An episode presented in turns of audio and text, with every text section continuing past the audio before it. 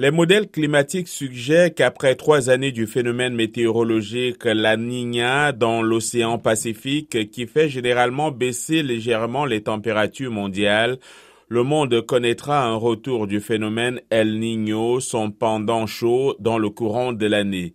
Pendant El Niño, les vents soufflant vers l'ouest le long de l'équateur ralentissent et les eaux chaudes sont poussées vers l'est, ce qui entraîne un réchauffement des températures de surface des océans. L'année 2016 a été la plus chaude jamais enregistrée dans le monde et a coïncidé avec un fort El Niño. Du fait du changement climatique, des températures extrêmes ont été observées même les années où ce phénomène n'existait pas.